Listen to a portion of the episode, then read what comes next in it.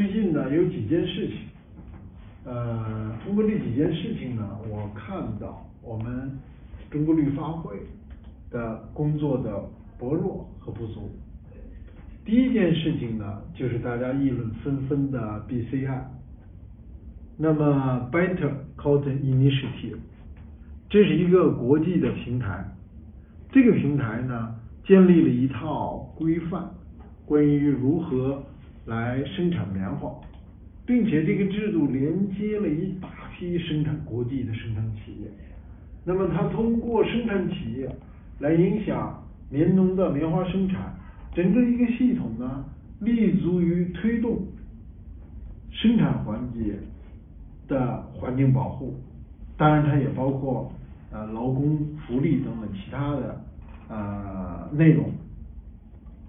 但是呢，那么最近呢，呃一些中国企业，李宁啊、安踏呀，提出来要退出这个 BCI，因为他们感觉到明显的感觉到 BCI 呢。是不公正的，它不是真正的一个环保组织，它背后呢有其他的控制，这给我们了一个很大的呃启发吧。我们为什么没有一个 BCI？中绿发会呢，呃是做野生动物保护的，BCI 呢是。原剥离于野生动物保护机构的，它也源于野生动物保护。那我们做绿色发展，对于环境、对于气候、对于呃包括劳工，都可以是我们关注的内容之一。那我们应该这个时候啊，作为发展起来的，我们应该做什么？应该主动承担责任。这一块责任。舍我其谁？我们应该制定类似的标准，为企业，特别是为那些需要公平对待的企业，他们其实在环境、在劳工、在很多领域做了大量的工作，但是我们现在没有话语权，我们给他贴个标，对于他们的业务影响促进不够大，所以我们应该做什么？我们应该积极努力承担起这一块的责任。我们应该做企业的标准、企业的倡议，为了用这个倡议来为作为第三方公允的第三方，为企业发放公允的、客观的、引领性的认证，帮助企业呢发展企业的业务。而通过这样的一个认证，来推动企业履行社会责任，推动企业和公众来识别，推动企业好企业的更好的发展。不只是 BCI 棉花问题，最近欧洲又提出来就环境问题提出来，在进口环节上可能要加征税。那么你一个企业。有没有真正的履行了环境责任？有没有真正的做得好？是欧洲政府说了算吗？是那些已有的国际机构说了算吗？我们应该以我们的努力做出我们的答案。我们给企业做环境认证，我们给企业做环境评价和服务。那么我们通过我们的努力。当然了，我们知道 BCI 和其他的一些国际的这种第三方非政府组织，他们实际上得到了政府和资本的大力的支持。我们也希望呢，有关方面能够认识到这项工作的重要，能够给予足够的支持。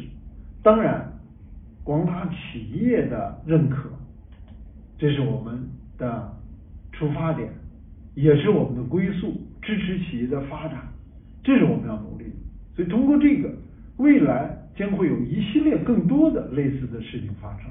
但是非常遗憾的是，我们中国还没有足够多的好的这样的中介机构、社会组织权威的为企业提供国际认可的这样的认证。